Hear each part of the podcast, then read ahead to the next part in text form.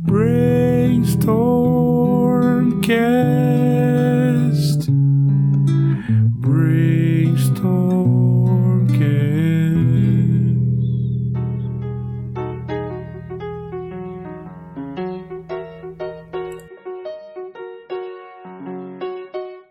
Salve, salve, monstrinhos e monstrinhas! Estamos aqui para mais um episódio do Brainstormcast, o podcast do Brainstorm RPG. Eu sou o Samuca Hernandes e hoje aqui eu tenho uma convidada muito especial, tradutora, historiadora e alguém que já marcou a ferro e fogo, não só o universo da tradução, mas de certa maneira, até como ela acaba de comentar aqui comigo, até por conta dos títulos, né, que tão agraciadamente chegaram a ela e ela fez esse trabalho incrível com todos todos Hoje nós vamos falar de um deles, né? Que tá ainda fumegando na efervescência de acontecer. Provavelmente a tradução já está finalizada, mas nós temos muitas coisas a descobrir. Estou falando aqui de Ana Cristina Rodrigues. Fala, Ana, tudo bom? Oi, tudo bem. Obrigada por me elogiar tanto, mas é um pouquinho menos. não é não. E vocês que vão ler aquilo que vai ser lançado do Fritz Library e do Lankmer vão poder conferir que eu tenho razão. Olha só, Ana, eu já vou começar aqui nossa brincadeira na fogueira, já com a primeira pergunta, sem grandes delongas. Vamos lá. Quais desafios o Lankmer trouxe na tradução dos termos específicos do cenário, na sua opinião? E eu queria saber se os nomes dos personagens principais foram um desafio à parte nessa construção. Ai, meu Deus. Justo essa, né? Então, eu já quero avisar vocês que eu traduzi Grey Mauser. Não deixei no original. Certo. Não virou rateiro, tá? E é difícil porque, assim, os termos específicos específicos em si, eu não tive muita dificuldade, não. Eu tenho uma filosofia, enquanto tradutora, que é assim: eu busco passar para o leitor a sensação que o leitor do original teve no país de lançamento, sabe? Uhum. A pessoa que leu o original sente. O que eu busco fazer, né, é passar a sensação de leitura e o mais sendo o mais fiel possível, mas tem aquela velha frase que o Eco adorava repetir, que o tradutor é um traidor, uhum. porque a gente não consegue traduzir exatamente, né? Se fosse para traduzir exatamente, não precisava ter existido traidor, tradutor, a gente simplesmente transcreveria todas as frases do jeito que elas são. Então, Perfeito. a questão de pegar o estilo do autor e tal. Então, assim, a questão dos nomes, dos termos específicos, dos lugares específicos, é, não foram muito difíceis, não. Eu costumo ser até meio literal, né? Eu sou filha de portugueses e em Portugal os nomes dos lugares são bastante literais, sabe? Você tem um lugar que tem um hotel, uma hospedaria que antigamente se chamava hospital e uma oliveira. Então o lugar vai se chamar Oliveira do Hospital, sabe? Portugueses são muito pragmáticos em relação uhum as coisas. Tem uma figueira perto do Castelo Rodrigo. É Figueira de Castelo Rodrigo. Muito bom isso, cara. A, a terra da minha mãe é uma, uma aldeiazinha que tinha uma olaria de fazer telhas. De propriedade de uma senhora, telha dela sabe? É, é, é, nesse sentido, né? Sabe? Ah, você dedica ao santo, é o Rio de, São Sebastião do Rio de Janeiro. Por quê? Porque é um rio, estamos em janeiro e o santo de hoje é São Sebastião. sabe? Os portugueses são muito pragmáticos. Pois é, e na verdade os europeus em si, se você for depois voltar, tem um ou outro nome que sai dessa lógica, mas eles são muito pragmáticos com os nomes. É o Forte Franco à beira do Maine, é Frankfurt.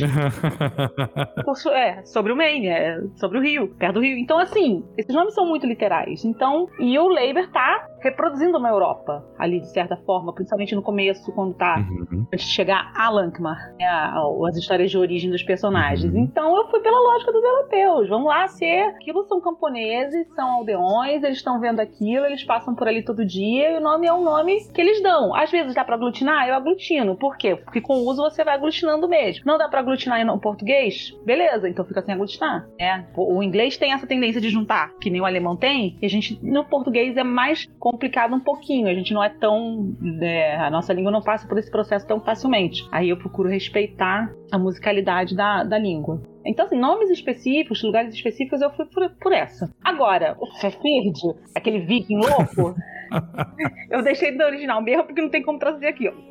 Não é só eu canalizar se o, uhum, o live e falar assim, amigo, o que você quis dizer com esse nome horroroso? Meio Parsifal, meio. Sei lá de onde é que ele tirou esse nome. Nem procurei pesquisar, que era pra não ficar tentada a mudar. Então, deixei o Fafafafird mesmo. Fafafafafá. É, ele é bem pra Psycho Killer mesmo, pode ser. Que é o que as pessoas devem dizer quando veem ele em algum lugar, né? Sim, né?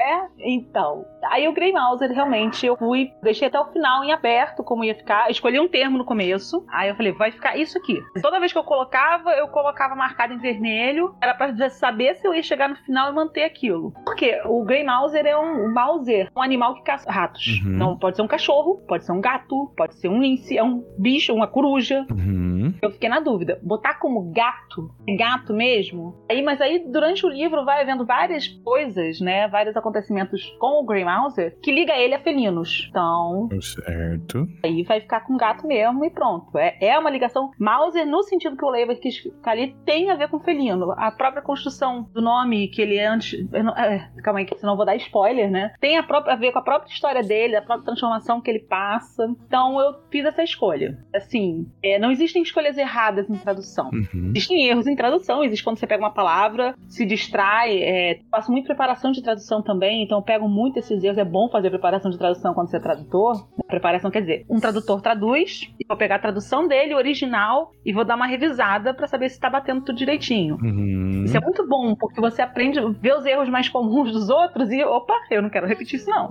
Certo. É, porque você vai no automático, né? É que nem o, sol, né? Pode ser queda, pode ser cascata, né? A queda d'água, e pode ser outono. Ah, perfeito. Teve um tradutor muito bom que eu peguei a, a, preparação e ele falou que o cara caiu pelo outono de água. Eu, oi? você tá cansado, você é humano, gente. Você tá cansado. Tá pensando na conta de luz. Chega uma hora que o, o cérebro já começa a derreter, é, né? Aí se você não. Como é uma palavra que na revisão não vai pegar, se você botar a revisão automático, você já tá acostumado com o texto, você deixa passar. É por isso que tem que passar por revisor por preparador. E eu, uhum. é, eu, eu, eu, aprendi muito isso. Então, gente, até perdi o fio da meada que eu tava falando.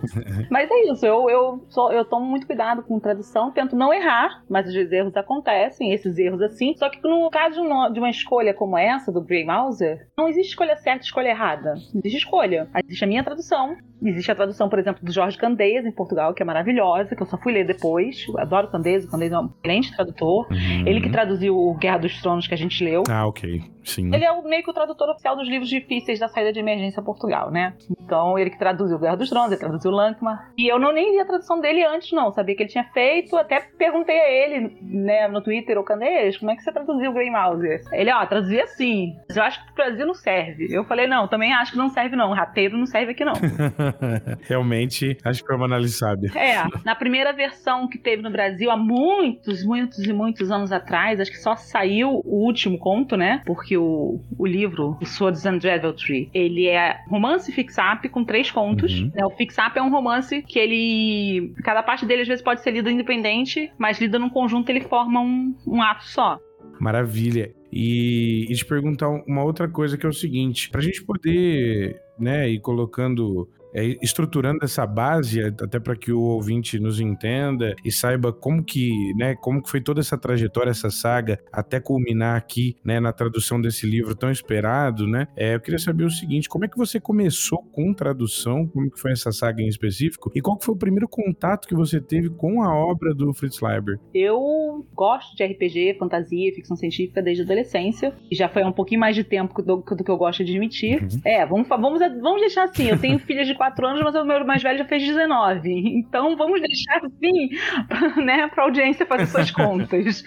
Mas eu sempre gostei muito de fantasia, sempre gostei muito de, de ficção científica e tudo. Eu li o Will Matthew Lankmar adolescência em alguma revista perdida porque eu fui adolescente, eu tive uma sorte muito grande. Quando eu falei que eu tava conversando antes, que eu tenho o, até hoje a caixa vermelhinha de Ravenloft, né? Aquela que vem com, com tarozinho. Por quê? Eu tive a sorte do meu uhum. primeiro emprego ser um, um estágio na telefônica aqui do Rio, né? Pra Telerge, eu falei, né? E eu fazia eletrotécnica e uhum. tal. Era a época do dólar a um real. Era a época de ouro da, da, da Gibiteria e Bárbaras Magias no centro do hum. Rio, famosa Gibiteria. Então, assim, essas caixas chegavam ao que seria hoje equivalente a 100 reais sabe? Era muito dinheiro, ah, mas para alguém que tava de classe média, que tava no primeiro emprego, não precisava gastar muito, nossa, dava para comprar uma caixa dessa cada três meses. Eu tive a caixa de Haveloft, a caixa de Forgotten e tal. Eu acho que eu li Uau. o Cyber, no, o Will Match Lankmar, numa coletânea. Tinha muitas coletâneas que um pocketbook. A Saraiva trazia pocketbook. Tipo, a 20 reais, trazia as, as revistas americanas de fantasia e ficção científica, Remos of Fantasy, Isaac Asimov Magazine. Uau, isso aí é tudo, isso aí é tudo mais ou menos ao mesmo preço lá de fora sabe? Não tinha uma diferença. Uhum, que privilégio, Pô, né? Assim, né? Hoje você vai comprar livro na Kindle, se você for comprar a versão americana, o e-book às vezes você nem fala, e-book acadêmico sai 400 reais, né? Nossa, sim. Pois é. Uhum. Então, mas naquela época, inclusive, para comprar livro acadêmico tava uma maravilha. Depois, enfim, o dólar, né? Triste lembrar que não é mais assim.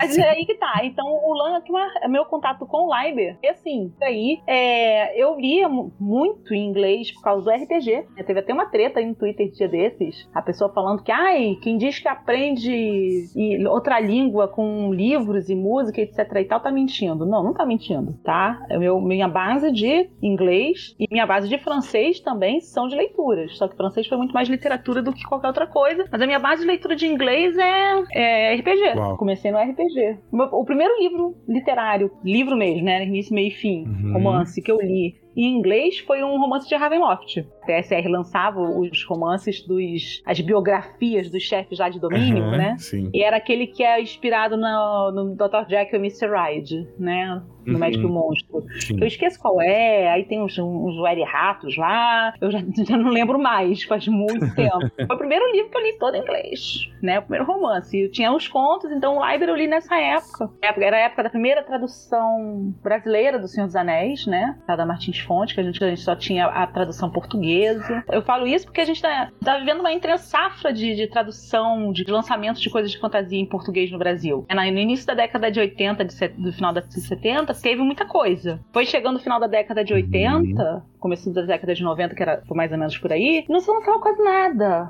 Então tinha o quê? Tinha os Isaac Asimov velhos, a, a, edição de Duna, tinha Marion Zimmer Bradley, tinha a coleção completa de Darkover e tal. Então, né, eu tinha a coleção completa de Darkover. Inclusive, depois eu comprei vários importados quando eu tive oportunidade para completar aqueles que não saíram aqui, né? Uhum. Eu adoro a série Darkover. Enfim, então eu comecei, eu sempre li isso, sempre foi o que eu gostei de ler e sempre foi o que eu gostei de escrever também, né? Então eu fui me aproximando das pessoas que escrevem, que publicam e tal. Fui fazer faculdade de história, o que é uma coisa absolutamente previsível para quem lia o que eu lia. Uhum. O curioso é que eu fui entrei para fazer história medieval, saí fazendo história moderna.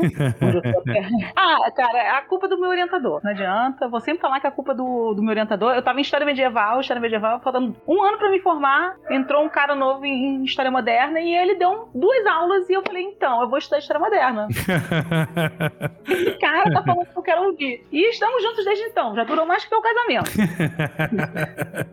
ele tá me orientando agora eu tô fazendo doutorado. Então já durou mais que o meu casamento a minha relação com ele. Então, a faculdade, eu entrei como bolsista uhum. no projeto de iniciação científica, que era para traduzir uma tese que uma professora nossa tinha defendido em Londres para o português, ela poder publicar. Minha primeira experiência com tradução foi era uma tese sobre, sobre o Rio de Janeiro, do século XVIII e XIX, e eu traduzindo aquilo. E uns dois anos depois que eu terminei a faculdade, já conhecia muito pessoal de tal. O editor da Arte Letra, o Tiago Tizotti, grande amigo, grande parceiro, virou assim: Ana, você gosta de traduzir? Você traduz? Eu falei: olha, traduzo eventualmente, meu consumo, para coisas que eu preciso para a faculdade e tal, não sei o quê, mas nunca fiz profissionalmente. Você não quer traduzir Isaac Asimov, não? Eu falei: claro!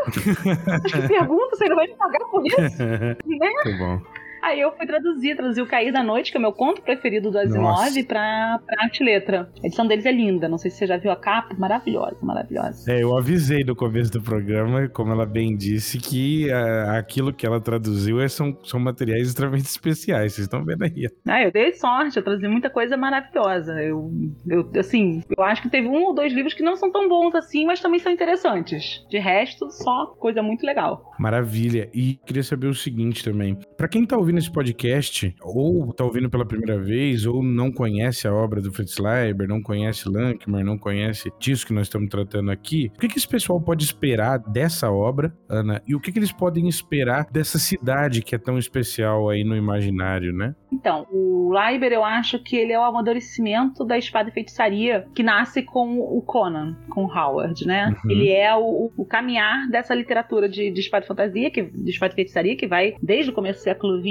o Lankman já é da segunda metade, do começo da segunda metade do século XX, que ele começa a escrever essas histórias. Já é uma prosa um pouco mais elaborada, mais pensada. Já é um universo com mais, mais nuances. Já são personagens com mais nuance, embora o Howard não seja muito ruim nisso. Uhum. Então é, é espada feitiçaria tradicional, protagonizada por homens, homens muito másculos, homens muito machos, etc e tal. Vamos lembrar que é a década de 60, é fantasia. E é uma construção de um mundo muito baseada na, na Europa, muito eurocêntrica mesmo, em que o, o, que, é, o que não é euro, europeu é muito exótico. E aí que entra o Lankmar. Eu acho que assim, todo o orientalismo forçado que a gente tem hoje na fantasia, boa parte vem de Lankmar. Engraçado que eu tava terminando de traduzir o Lankmar, a Jambô me procurou para eu revisar a tradução dos Joias do Halfling, do Drist, né? Uhum. Acho que é o terceiro da trilogia do Drist, do Urden. E é curiosíssimo, porque metade do livro se passa numa cidade que é igual a Lankmar.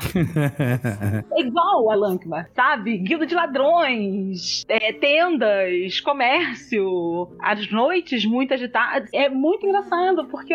E o livro do Salvatore deve ser uns 20 anos depois, ou 30 anos depois, uhum. do livro do Leiber, e é. A influência, assim, tá ali, cuspido de cara. Até porque a lógica do Drish, Drish, né? É muito o Farfir de Grey Mauser, né? O Drish aquele. e aquele bárbaro, que eu sempre esqueço o nome, que anda sempre com ele. Parece muito, muito com a lógica, com a química, com a relação que tem entre o Farfir e o Grey Mauser também. Então, assim, às vezes, às vezes a gente lê esses livros. Ai, parece que a gente já leu tantas cópias desse livro que parece que a gente tá lendo mais uma. Não, esse é o original. então, assim, é, eu acho engraçado, né? Porque a gente, a gente leu o que foi lançado depois, que vai saindo, e a gente, esses clássicos a gente quase não tem muito contato. E quando a gente pega, é um negócio tão familiar. Por quê? Porque ele é a base disso tudo que a gente lê uhum. agora tudo, tudo, tudo, tudo. A, a, quando, quando quem lê, por exemplo, essas histórias do Drist for ler o Lankmar, ler o, o Fer de Grey Mauser, vai sentir a pele, que, que, você vai sentir assim, pô, não, calma aí, é isso, é, é o que o cara tá fazendo. E, e assim, eu acho que, por exemplo, quem escreve tem que ler esses caras. É, eu tava falando com um autor que tá fazendo trabalho comigo que ah, a pessoa leu o George Martin e quer imitar o uhum. George Martin. Não, não imita o George Martin, imita o processo do George Martin. Uhum. Mesma coisa, você leu o Salvatore, não imita o Salvatore. Imita o processo do Salvatore. E parte do processo do Salvatore, leu o Leiber. Então vai ler o Leiber. Perfeito. É, Ana, eu queria saber uma coisa que é o seguinte: nós sabemos que Lankmar, não sei se a primeira, mas certamente é uma das mais relevantes cidades, do, até do ponto de vista de ser quase uma metrópole, uma cidade gigantesca do mundo da fantasia, muito pormenorizada e deixando claro os aspectos dessa efervescência. Você acabou de citar aqui a coisa das noites super agitadas, essa cidade viva, né? Tão importante é, nessa estrutura. Eu queria saber, assim, como tradutora, como é que você vê é, o Liber explicando isso à sua maneira. Quer dizer, como o Leiber vai desenhando essa cidade, seja nos aspectos culturais, seja nos raros momentos onde ele vai abordar de maneira mais visual toda essa estrutura, como é que você vê a construção disso, dessa cidade grandiosa na fantasia dentro dessa literatura específica? Olha, como eu falei, é, é um orientalismo, né? Acho que o Leiber bebe muito da fonte daquelas grandes aventuras do século XIX no que se refere ao Oriente, e Lankmar é uma Bagdá Bagdá. Aquela, não a Bagdá, não a Bagdá que é uhum. Bagdá real, mas a Bagdá mítica, sabe? Uhum. Aquela, aquela Bagdá do grande mercado, da, do exotismo, da magia, Sim. dos perigos que se escondem na noite, das mulheres misteriosas. É aquela, aquela construção que o, principalmente os escritores ingleses do século XIX fazem do Oriente, do Oriente eh, próximo, né? Do Oriente Médio. Daquela, aquele exotismo. É, é, você consegue sentir uh, o, o Aladim ali espreitando, né? Aquela construção que a gente Sim, é, é, é, muito daquela base. E engraçado como eu comparo muito com as duas primeiras partes do livro que se passam no campo. É, se passam fora da civilização, né? Um grande conflito no, no livro do Leiber que é entre civilização e barbárie. Uhum. Mas não é um conflito lógico, né? É um conflito que não, você não sabe a resposta. Quem é o bárbaro? Quem é o civilizado, né? Eu acho que é uma tensão muito grande que ele tem ali no Lankmar. Fafird é o, o ponto focal dessa discussão, né? Porque ele é o bárbaro, ele é um viking, ele foi um pirata, uhum. ele saqueava e sai da sua zona de conforto, acaba parando em Lankmar. E é civilização, mas uma civilização exótica, cheia de vícios. E isso é, é a visão que tinha o século XIX e XX sobre as cidades do Oriente, né? É um preconceito mesmo que tem, que é um preconceito que vem de uma grande construção mesmo, daquela mitologia sobre Bagdá, sobre o Oriente, sobre os mistérios do Oriente, Mil e Uma Noites, o exotismo. Mas é muito engraçado como o Leiber descreve. É, é labiríntica, né? É um labirinto em forma de, de erradicidade, então você se perde. Eu não consigo acompanhar. Eu juro pra você.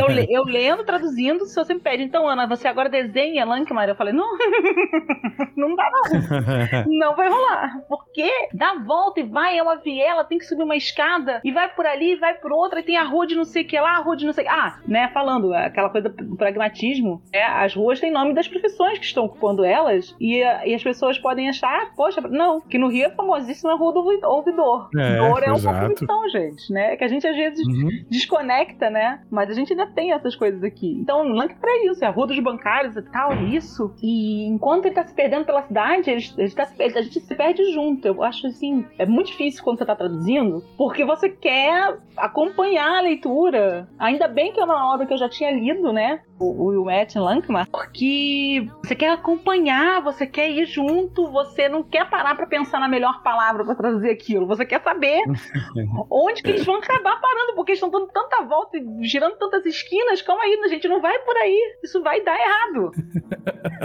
Muito legal. É meio angustiante, né? Esse processo. Você começa, a, você começa a querer compreender melhor, mas muitas vezes ele não quer muito ser compreendido entre vielas e escombros, né? Não, ele, ele total não quer ser compreendido. Eu acho que o, a cidade não quer ser compreendida. Os personagens dele, o, o Fafird e o, o eles são muito abertos. Eu acho que eles não são personagens com muitas camadas e muitos mistérios, porque são muito novos, estão começando a viver ainda uhum. e tal. Agora que vai começar a acontecer as grandes coisas na vida deles, então eles começam assim muito simples, mas Lankmar é uma cidade muito, com muitas camadas. É, é, é, engraçado também que você coloca duas. Quer dizer, como todo bom adolescente, eles se acham mega espertos. é, não, vamos lá desafiar a guilda dos ladrões com isso. Nunca tia. Não, não faz isso, isso vai dar errado. Isso vai dar errado em tantos níveis. Amigo, eu quero fazer o resto dos níveis. Você não vai morrer, não, né? Tem os outros níveis tem você, né?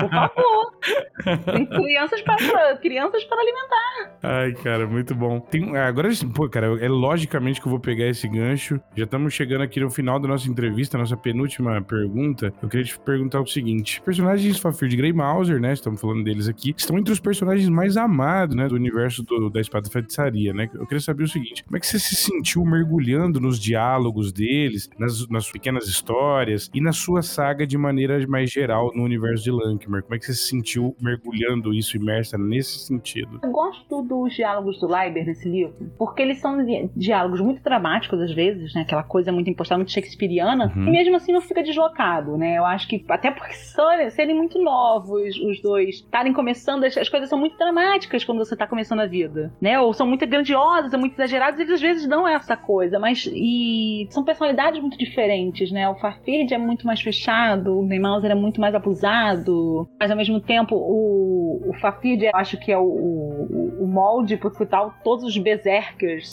da fantasia foram vieram depois, né? E, então é engraçado que tem esse contraponto, o Fafir, quando briga, ele entra naquele estado de transe sanguinário e o Greymalzer é sempre muito reflexivo, apesar de ser muito expansivo quando tá conversando e tal. Então é, é dá pra ver por que que são muito amados. A, amizade deles funciona muito bem desde o início, apesar de ser uma coisa meio forçada. Você olha assim, ai, Leiber, você não podia ser mais sutil, não? Você tinha que colocar...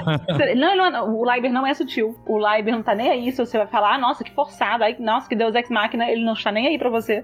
Ele quer contar aquela história, então se ele precisa forçar a mão dele, ele vai forçar a mão dele e você que se vire. Nem aí. E assim, é, mu é muito fascinante. E, o contraponto deles com a cidade, né? O Fafid é um, é um viking, entre aspas, uhum. e o Mauser é um camponês. E eles vão parar em Lankmar né? Então, com o contraste de um civilizado e de um marginal, porque um camponês é um marginal numa, numa grande cidade pseudo-medievalesca, é uma cidade que é, é, meio que a origem de todo o mal, sabe? Por causa da guilda, uhum. da corrupção e tudo. E, e eu acho... os nobres, né? Tudo. É, tudo a guilda dos ladrões, que é o, o grande vilão do livro, no, nesse primeiro livro. Uhum. Né? Então, assim, é, é foi fascinante, eu acho. Gosto, sempre gostei muito da escrita do Library. Eu acho que a espada e feitiçaria em geral é um gênero mal escrito. Uhum. Você acompanha porque você quer saber o que vai acontecer com os personagens, porque o universo é fascinante. O próprio Howard tem uns negócios que você lê que fala assim, nossa, tô lendo só por causa do Conan mesmo, porque tá difícil, amigo. né? Mas o Leiber é um bom escritor. Sim. Ele vai te mantendo junto, ele vai construindo e te. E como eu te falo, é a sensação que você tem quando você tá atravessando o Lancashire é que você tá perdidinho, que nem os personagens. Você também não sabe onde é que você vai parar. É tem uma uma última pergunta aqui, que agora é muito mais de cunho pessoal. A gente já vai encerrando essa pergunta, tristemente, porque nós teríamos milhões de coisas a conversar, não só sobre Lankmar, mas sobre o próprio Fafir de Grey Mauser, sobre a vida do Library, que é uma vida tão interessante. Já fica o convite, Ana, para o seu regresso aqui no Brainstormcast, para a gente poder falar de outros trabalhos seus, né? Portas abertas para você. Eu também escrevo, Sim, tá? vamos, já vamos conversar, já vamos conversar sobre isso, para você poder voltar aqui. Foi muito bacana conversar com você. E a última pergunta é o seguinte: depois dela, a gente, logicamente, vai fazer nosso jabá antes de encerrar. Mas eu queria saber o seguinte: qual dos três contos é o seu preferido nesse primeiro livro? É o último. É o, é o grande clássico mesmo. É o Ilmet em Lankmar, que é o encontro em Lankmar. Porque não tem como traduzir esse Ilmet, Aham. né? Porque é um encontro fatídico, mas o Uhum. Ilmet quer dizer que não é um fatídico de todo bom. Aí não dava pra colocar Uhum. encontro fatídico em Lankmar, não soa bem, né? Ilmet em Lankmar, sim, soa bem. O encontro em Sim, Lankmar soa soa bem. Mas encontro fatídico em Lankmar não dá Daí eu não consegui encontrar outra, outra palavra. Aí eu mandei encontro em Lankmar. Nem sei como é que os meninos da edição deixaram, se deixaram só o encontro em Lankmar, mas é, é- dá pra ver porque que é uma, uma obra tão fundamental, literatura fantástica, o Will Match em Lankmar. Todo ele, todo o Sword and Deviltry, né, que é o Espada e Feitiçaria, é um marco da fantasia, mas especialmente esse final, ele é considerado um, um clássico, né? Ele é uma referência pra quem escreve fantasia e dá pra perceber por quê, sabe? A construção de universo que ele faz em Lankmar, a maneira como ele te coloca nesse universo da cidade, porque nos outros dois contos ele tá no ambiente do Fafird e depois no do Grimauser. Ele junta os dois em Lankmar, por isso que é Ilmet em Lankmar, por isso que é encontro em Lankmar. E a forma como ele vai te apresentar esse cenário, que é totalmente diferente do cenário que ele desenvolveu nos outros dois contos, né? Uhum. A maneira como ele vai. Não tem aquela sensação de que ele tá jogando um monte de informação em você, porque as coisas vão acontecendo e você vai conhecendo a cidade, vai conhecendo o universo, vai conhecendo o mundo. E quando você vê as coisas estão acontecendo, de repente as coisas aceleram de uma maneira que você fica até sem respirar.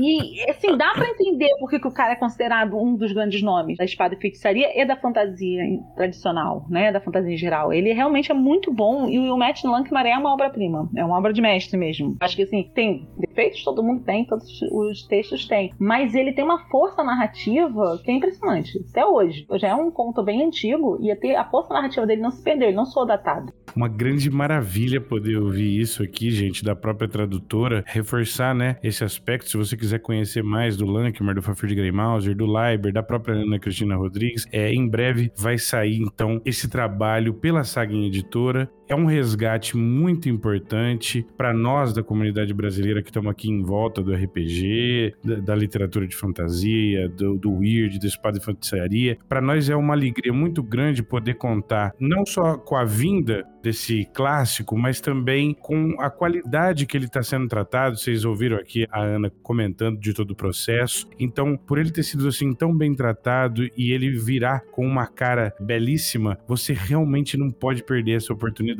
A Saguinha Editora então vai te apresentar isso através de cada linha, de cada conto, e você vai conhecer as curvas desse Fritz Leiber que já encantou o mundo inteiro e vai te encantar também. Eu vou ficando por aqui com nossas perguntas. Agora a gente vai fazer o nosso Jabba Jabba, momento importante. Eu vou pedir para Ana falar um pouquinho pra gente dos trabalhos dela, o que que ela tem aí para revelar. Pode ficar à vontade, Ana, e manda ver. Bom, eu sou tradutora e escritora há 20 anos, já traduzi coisas muito, muito legais e tal, mas eu também tento escrever coisas muito legais, né? Então, se você for lá na Amazon, se você gosta de fantasia, eu tô com o Atlas Geográfico de Lugares Imaginados, que é meu primeiro romance. É uma fantasia estranha sobre três criaturas que atravessam um deserto. Tem a prequel dele também, se chama Fábulas Ferais. Uau. É, e o Fábulas Ferais vai ganhar a versão em e-book, breve, ainda esse mês. E eu vou lançar também um livro de fantasia urbana, passado no Rio de Janeiro. Opa! Próximo. É, eu gosto muito de fantasia urbana e é uma fantasia urbana que tem relação. Eu sou funcionária da Biblioteca Nacional, né? Fundação servidora pública mesmo, concursada há 16 anos. E eu trabalhei no Escritório de Direitos Autorais. E as coisas bizarras que acontecem numa repartição pública, e toda vez que eu pensava, gente, ainda bem que ninguém registra magia, né?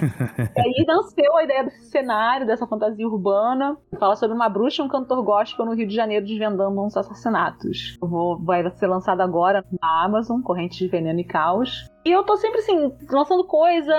Tem tradução minha pra sair de 1984. Ô, coisa boa. Tem Toca Livros lançou uma- um audiobook de A Revolução dos Animais. Fazendo dos Animais, a Revolução dos Bichos, Uhum. tá gratuita. Uau. A tradução é minha. Eita. Então, se alguém quiser. É, o audiolivro é, é, e é narrado pelo. Meu Deus, pelo menino que fez o Olaf. Fábio Porchat. Uau! Meu Deus! Que bacana! Muito bacana. E eu adorei também fazer essa tradução. O Orwell é, é também um, um autor fascinante. O- Eu traduzi os dois, o 84 e o, o Revolução dos Bichos. E. É o que eu falo, né? Eu tenho, dei muita sorte. Traduzi umas coisas assim que realmente. São fora da curva, né? Eu traduzi, inclusive, o meu livro. Ah, não, eu traduzi o meu livro favorito da vida, que se chama Tigana, que é uma fantasia de um escritor canadense, o Guy Gabriel Kay. E é uma fantasia histórica que não é uma fantasia histórica, porque passa em outro mundo, mas é como se fosse a Península Italiana. Nossa. Península Itálica do Renascimento. E tem uma província que é apagada da memória das pessoas por um mago. É maneiríssimo. Tigana é maravilhoso, maravilhoso. E foi um, sim. Quando falaram pra mim, Ana, o, o tradutor teve que desistir, não sei o que, você revisa a, tra- a tradução da primeira parte e traduz a segunda. Eu falei, mas é claro, normalmente, vocês vão me pagar por isso? Claro! Coisa maravilhosa, Ana. E deixa eu te perguntar, Ana, você, pra, pra quem quiser falar com você, te contratar, te procurar, fazer propostas, aonde que te acha, como é que é? Então, eu sou a pessoa mais fácil de encontrar do. Agora eu já não sou mais tão fácil, né, gente? Porque eu não tenho TikTok, essas coisas. Antigamente eu eu tava em todas. Agora TikTok, eu realmente tô meio velha pra TikTok. É, É, também. Pois é, eu tenho Instagram, eu tenho Twitter, eu tenho Facebook. Eu sou velha, né? Porque Facebook agora é rede de velho. Mas eu tô no Twitter e no Instagram como Ana de Finisterra. No Facebook vocês me encontram como Ana Cristina Rodrigues. E o meu site é anacristina.rodrigues.com. Lá tem várias informações, inclusive os contos que eu já lancei, as traduções que eu já fiz. É, inclusive, quem gosta de espada e feitiçaria, eu traduzi um dos clássicos do gênero, que é a, a Girel de Joyre, né? Que é um dos primeiros livros de espada e feitiçaria escritos por uma mulher, com uma mulher como protagonista. Uau! Eu como o beijo, o beijo do Deus Negro, do Deus Sombrio. Ah, mas nós, nós vamos ter que voltar pra falar disso aqui, com certeza. Nossa, depois procura. Foi uma edição da Arte Letra. O Thiago é super parceiro meu. E ele tem um gosto muito parecido com o meu pra fantasia. Ele gosta de espada e feitiçaria, gosta de fantasia épica e tal. Então ele, ele conseguiu os direitos desse primeiro conto da Gira de Joyre e me chamou pra traduzir. Adorei também. Tá na Amazon. Tá vendendo na Amazon. Se vocês puderem comprar. A edição da Arte e Letra é lindíssima. Capa dura artesanal, sabe? O Thiago faz Uau. uns negócios super caprichados. E é basicamente isso. Eu me encontrem por aí. Eu tô, tô sempre no Twitter falando besteira. Eu não tô correndo atrás das gêmeas de 4 anos. Eu tô no Twitter falando besteira, geralmente. Maravilha, eu quero deixar um recadinho também. Toda terça-feira nós estamos jogando Correndo contra o Tempo, o jogo de Cyberpunk Tupiniquim do mestre Diogo Nogueira. Nós estamos jogando esse jogo e ele está lá como jogador presente nessa mesa. Toda terça-feira, então, às 21 horas, no canal da Saga Editora, você nos encontra por lá. Fora isso, na quarta-feira, quinzenal, alternando, jogando House of the Blood King, também do Diogo Nogueira, aventura oficial pro Old School Essentials, no canal do RPG Planet. Beijo pro Cello e pra Lina, jogando lá com o Balbi, com o pessoal do Flecha Mágica, com o Leonardo Chapa. E, quinzenalmente, nessa mesma quarta-feira, alternando também jogando DCC, que é um jogo que não somente tem alguma conexão, mas uma conexão direta com o universo de Lankmer. Então, se você quiser saber um pouco mais sobre isso também, você é só chegar lá na quarta-feira, no canal do Flecha Mágica, sempre às 20h30. Fora isso, eu finalizei agora, né, a escrita de um cenário para School Essentials, um cenário de horror no deserto, um cenário excêntrico e macabro. Para quem gosta de emoções fortes, pode esperar algo desse tipo de Ark. Vai sair pela Saga em Vórtice e você vai encontrar algumas informações no, no nosso Instagram do Brainstorm RPG, no Twitter, no Facebook, nas nossas páginas e grupos, mas também no meu próprio Facebook pessoal, Samuel de Carvalho Hernandes. Você me encontra lá, você vai encontrar muito material. Se você quiser playtestar,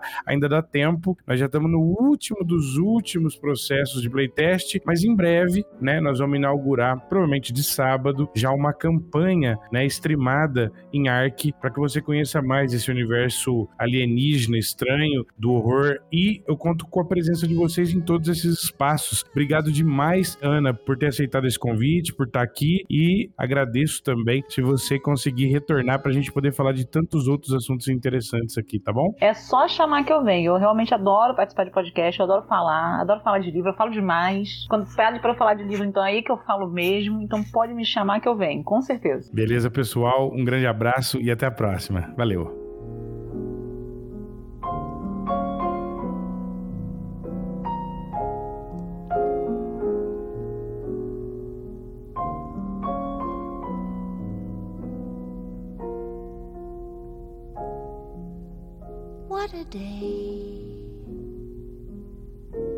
Fortune smiled and came my way, bringing joy I never thought